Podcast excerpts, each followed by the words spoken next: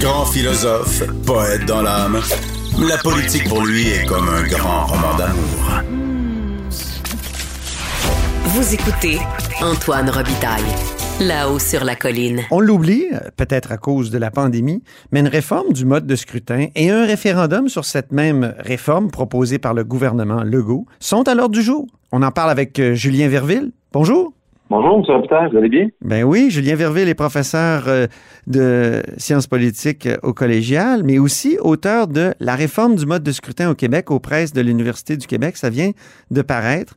Euh, Monsieur Verville, ma première question va être très directe. bien précise. Dans votre livre, vous rappelez que le gouvernement Legault s'est engagé à déposer euh, un projet de loi sur la réforme du mode de scrutin, loi qui d'ailleurs a été déposée, mais qui n'est toujours pas adoptée ni sanctionnée. C'est le projet de loi 39. Mais vous écrivez que euh, justement, la loi devait être sanctionnée autour du 1er février 2021. Euh, si on voulait assez, donner assez de temps au directeur général des élections pour préparer le référendum du 3 octobre 2022 mais on est le 4 mars 2021, c'est donc trop tard? Non, absolument pas, mais c'est une bonne question euh, que vous posez. Évidemment, le temps presse actuellement. Euh, l'échéancier que vous rapportez, c'est que c'est M. Carré, lors de, ses, de sa comparution aux consultations particulières en euh, janvier, février. M. Reed, c'est le directeur général des élections, oui. Oui, exactement. Donc, le DGEQ avait mentionné que euh, euh, que lui, il, souhaitait que le projet de loi soit sanctionné euh, au février 2021 pour pouvoir avoir le temps nécessaire. Lui, il estimait 18 mois pour pouvoir organiser le référendum en octobre 2022. avec de la volonté politique, c'est toujours l'échéancier est toujours valide actuellement, mais je suis d'accord avec vous que le temps presse. C'est pourquoi plusieurs demandent au gouvernement finalement de rappeler son projet de loi numéro 39 à la Commission des institutions pour entamer l'étude détaillée le plus rapidement possible pour éventuellement être adopté par euh, l'Assemblée nationale d'ici la fin de la session parlementaire. Parce qu'il faut convenir que si euh, le projet de loi 39 euh, est adopté lors du calendrier de la session actuelle, donc d'ici mai-juin prochain, ben, on, a, tout le temps nécessaire avec la volonté gouvernementale de donner un mandat au directeur général pour organiser un référendum simultanément finalement avec les prochaines élections provinciales d'octobre 2022. Hmm. Ce ne serait pas surprenant, en fait, que tout soit annulé? Que ça fonctionne pas, que ça dérape. Parce que votre livre, justement, comporte une dimension historique très intéressante. Il y a, quoi, quatre gouvernements qui ont tenté de réformer le SMUT. Le SMUT, c'est le scrutin majoritaire uninominal à un tour. Euh, donc, ça serait pas surprenant parce que ça s'est toujours soldé par un échec, même quand René Lévesque, une personnalité politique aussi convaincue de la nécessité de changer notre mode de scrutin, euh, était à la tête du gouvernement. Puis après ça, ben Jean Charest, qui quand même en 98 avait perdu le vote populaire, puis voulait, euh, avait promis à partir de ce moment-là de réformer le, mode de scrutin. Donc, euh, ça serait pas surprenant hein, que ça dérape encore une fois? vous avez tout à fait raison. Il y a plusieurs signaux que je les évoque dans le livre et aussi avec l'actualité depuis un an qui euh, nous laisse croire que euh, le gouvernement Legault, à ce niveau-là, euh, suit finalement la trajectoire des précédents gouvernements où a démontré beaucoup d'intérêt dans l'opposition et arriver une fois au pouvoir, euh, tout d'un coup, étire l'élastique au niveau de l'échéancier, au niveau des consultations et finalement soit ne, va jamais dire clairement qu'il abandonne la réforme du mode scrutin ou va dire plus franchement. Au Québec, c'est rare.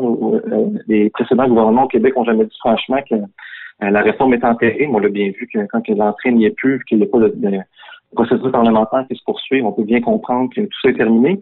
Mais M. Legault, quand même, il faut euh, rapporter que c'est depuis 2015 que la CAC s'intéresse à la réforme du mode de scrutin dans un, document qui s'appelait Oser la démocratie. Oui. Où il est allé voir eux-mêmes euh, à savoir des, du processus de réforme électorale de Trudeau, avait lancé le défi au gouvernement Trudeau de faire la réforme du mode de scrutin. Euh, Monsieur Legault, euh, la CAQ a signé euh, deux documents, une entente transpartisane sous l'égide du MDN, le Mouvement Démocratie Nouvelle, avec le Parti québécois, Québec solidaire et le Parti vert. François Legault a dit à plusieurs occasions qu'il serait différent des autres. Il dit comprenait que les citoyens étaient sceptiques face à la classe politique sur l'enjeu de la réforme du scrutin parce que Justin Trudeau avait promis de le faire, il ne l'avait pas fait. Le Parti québécois avait promis de le faire, il ne l'avait pas fait.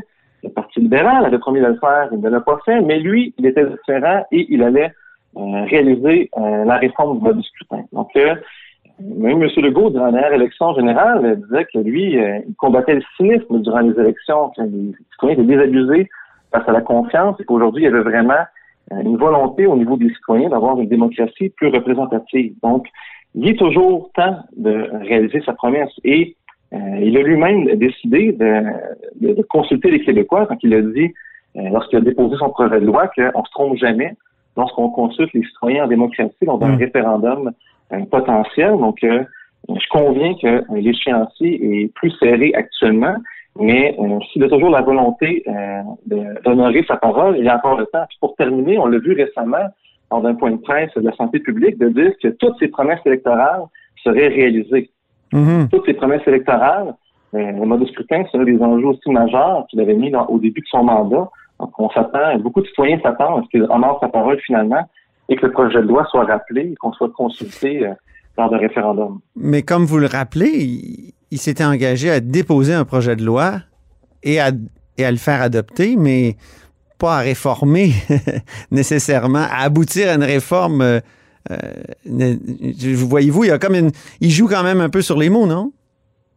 Oui, sauf que ça, c'est ça, c'est faux. Euh, dans les faits, euh, il y a un changement au niveau de la trajectoire, au niveau des communications gouvernementales à ce niveau-là, parce que la promesse initiale de François Legault au départ était claire, c'était de, de présenter un projet de loi dans la première année gouvernementale et de l'adopter pour qu'il soit mis en application d'ici 2022. en théorie, les citoyens québécois devraient utiliser un nouveau mode de scrutin lors des prochaines élections. Ouais. Là, c'est une fois arrivé au pouvoir que là, il a dit euh, finalement, non, dans les faits, ma promesse était de seulement déposer un projet de loi. Et là, je vais ajouter une étape de plus, je vais consulter les Québécois euh, lors d'un référendum. Moi, je tiens quand même à souligner qu'au départ, son engagement était ferme sur le fait de mettre en application le projet de loi et de l'avoir adopté pour qu'il soit prêt pour 2022. Hmm. Et j'ai plusieurs déclarations de sa part que je souligne dans mon livre à ce niveau-là. Oui. Mais ça sera, ça serait pas prêt pour le 2022. 2022 va encore se tenir selon le mode de scrutin, donc le SMUT, le fameux. Tout à fait. Oui, c'est ça. Et, mais, il a changé d'idée. Mais c'est important de mentionner qu'il a changé d'idée. C'est ça. Au départ, c'est ça il a changé d'idée. Donc, et ajouté un obstacle qui est le, référendum d'une certaine façon, puis c'est son caucus. je veux dire, ça, le caucus, euh, dans, tout ce que vous présentez comme euh, euh, le parcours difficile du mode de scrutin, de la, de la réforme du mode de scrutin, c'est toujours là. C'est commun. C'est le caucus qui, qui se révolte contre ces réformes-là. Exactement. Et, ça l'est à la CAQ comme ça l'était dans le caucus de, René Lévesque, comme ça l'était dans le caucus de Jean Charest. Tout à fait. Donc, euh, je, tout à fait. Euh, je comprends très bien la situation actuelle où la, coalition Avenir Québec cartonne dans, les intentions de vote, ou avec le mode de scrutin actuel, on peut prévoir même une plus grosse encore majorité électorale lors de prochaines élections, si évidemment tout ça euh, ne bouge pas d'ici octobre 2022. Mais euh, les, les, députés de la coalition Avenir Québec de se demander euh, qu'est-ce qui est le meilleur, pas pour l'intérêt de la coalition Avenir Québec, mais qu'est-ce qui est le meilleur pour la démocratie et les citoyens du Québec? Ils ont pris un engagement électoral ferme euh, envers ce changement de mode de scrutin-là. Et un mode de scrutin, lorsqu'on parle, on pense à la démocratie, on doit le faire avant tout pour les citoyens, pour que les citoyens aient un vote qui compte plus, pour qu'ils soient mieux représentés. Mmh. actuellement, il faut quand même rappeler que c'est 37% des Québécois qui ont voté pour la coalition Avenir Québec et le mode de scrutin a transformé ça en 60 euh, d'une députation acquise. Donc, c'est le mode de scrutin qui a fabriqué une majorité parlementaire. C'est pas les Québécois qui ont fait ce choix-là. Ah oui.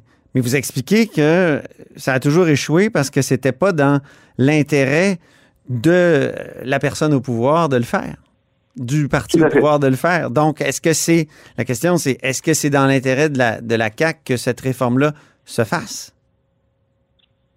Euh, si on y va dans un intérêt strictement partisan à court terme, dans une, dans une optique où la CAQ pense être, encore euh, très forte euh, dans les intentions de vote à, court terme, c'est sûr que le mode de scrutin actuel leur permet un plus grand nombre de sièges lors des prochaines élections. Ça, faut être honnête, c'est évident.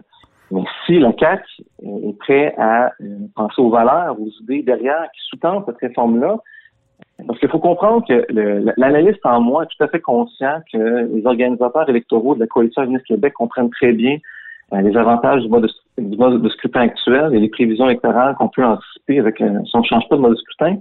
Mais euh, le citoyen Julien Verret a de croire que la CAC, à travers toutes les déclarations, toutes les démarches qui ont été faites depuis six ans, va faire mentir l'analyste en moi et va honorer sa parole à ce niveau-là. Parce qu'un jour ou l'autre, un jour ou l'autre, il faut que les gouvernements sortent un peu de l'hypocrisie politicienne qui découle de cet enjeu-là, où ce que finalement, dans notre Ah position, on est très fiers d'avoir des, des vertus démocratiques, mais arrivé au pouvoir, finalement, Mhm. on tasse un peu l'enjeu rapidement.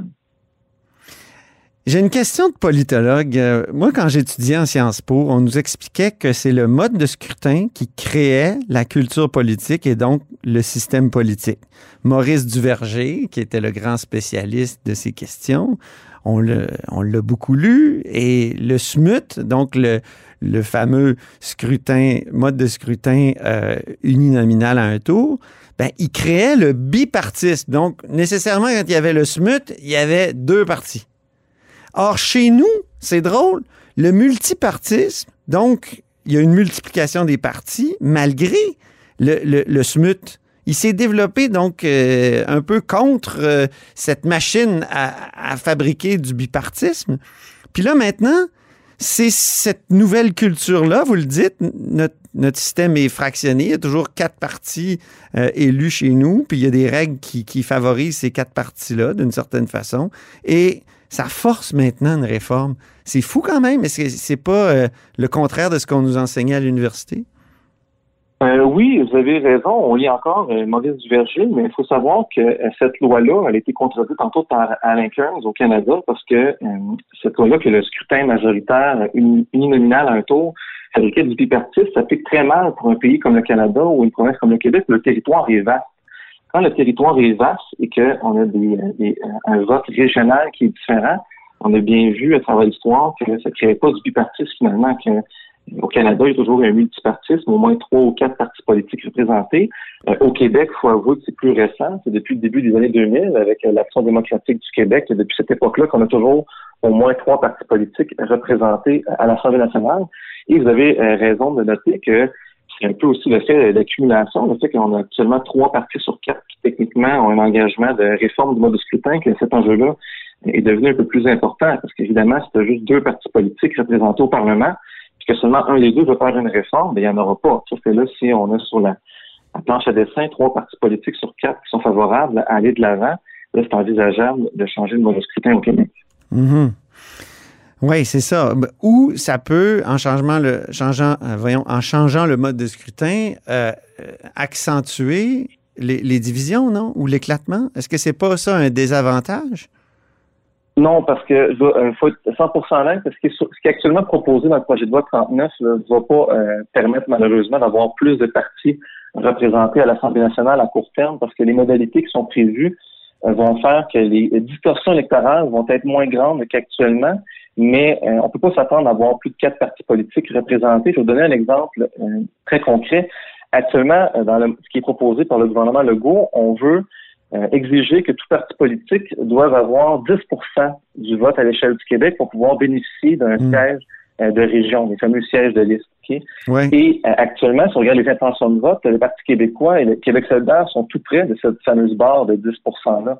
Donc, si ce seuil-là n'est pas euh, diminué, là, avec le mode de scrutin qui est actuellement discuté, on pourrait même avoir moins de partis politiques représentés, euh, tout dépendant des intentions de vote. C'est pour ça que moi, entre autres, euh, je suggère que le gouvernement Legault adopte la norme internationale, qui est un seuil de représentation de 5% et à 5% honnêtement, il va juste avoir quatre partis politiques représentés euh, à court moyen terme. Peut-être qu'éventuellement, si le seuil est de 5% peut-être qu'on aura un député du Parti vert qui va faire son entrée à l'Assemblée nationale. Mais il est complètement faux euh, d'affirmer qu'on va assister à un éclatement partisan euh, avec un mode de scrutin qui est proposé actuellement, parce que c'est pas une proportionnelle. Hein. Ce, ce que le gouvernement Legault propose, c'est un mode de scrutin mixte qui va corriger en partie les distorsions électorales, Mhm. mais on verra jamais euh, plusieurs partis politiques entrer en même temps à l'Assemblée C'est nationale. C'est le mix compensatoire, donc on est loin du euh, système à l'israélienne où il y a finalement qu'une seule circonscription électorale, puis on met des pourcentages. là. Tout à fait. On est, c'est, deux mondes. C'est complètement deux choses différentes. Puis, euh, un autre exemple concret, c'est que euh, le gouvernement Legault a fait euh, lui-même une simulation de qu'est-ce qui aurait été les résultats euh, en 2018 si le nouveau mode de scrutin avait été adopté? Et euh, la coalition Avenir Québec, avec 37% du vote en 2018, aurait quand même eu 60 sièges. Donc, quand même une distorsion électorale de plus de euh, euh, 12% de son vote. Donc, c'est plus 12% C'est pas les Québécois, c'est le mode de scrutin qui aurait fabriqué ça une fois de Mhm. plus. Donc, on aurait été tout près d'un gouvernement majoritaire avec seulement 37% des votes. Oui. On n'est pas encore, euh, pas, on est vraiment à mi-chemin entre le proportionnel finalement et le système qu'on a actuellement. Ben, merci beaucoup, Julien Verville. Un très grand merci à vous de m'avoir reçu. Ah oui, c'est un grand plaisir, très intéressant. Puis euh, je renvoie à votre livre euh, La réforme du mode de scrutin au Québec, qui est un livre d'histoire aussi euh, aux presses de l'Université du Québec. Et c'est tout pour La Haut sur la Colline en ce jeudi. Merci d'avoir été des nôtres. N'hésitez surtout pas à diffuser vos segments préférés sur vos réseaux. Ça, c'est la fonction partage. Et je vous dis à demain.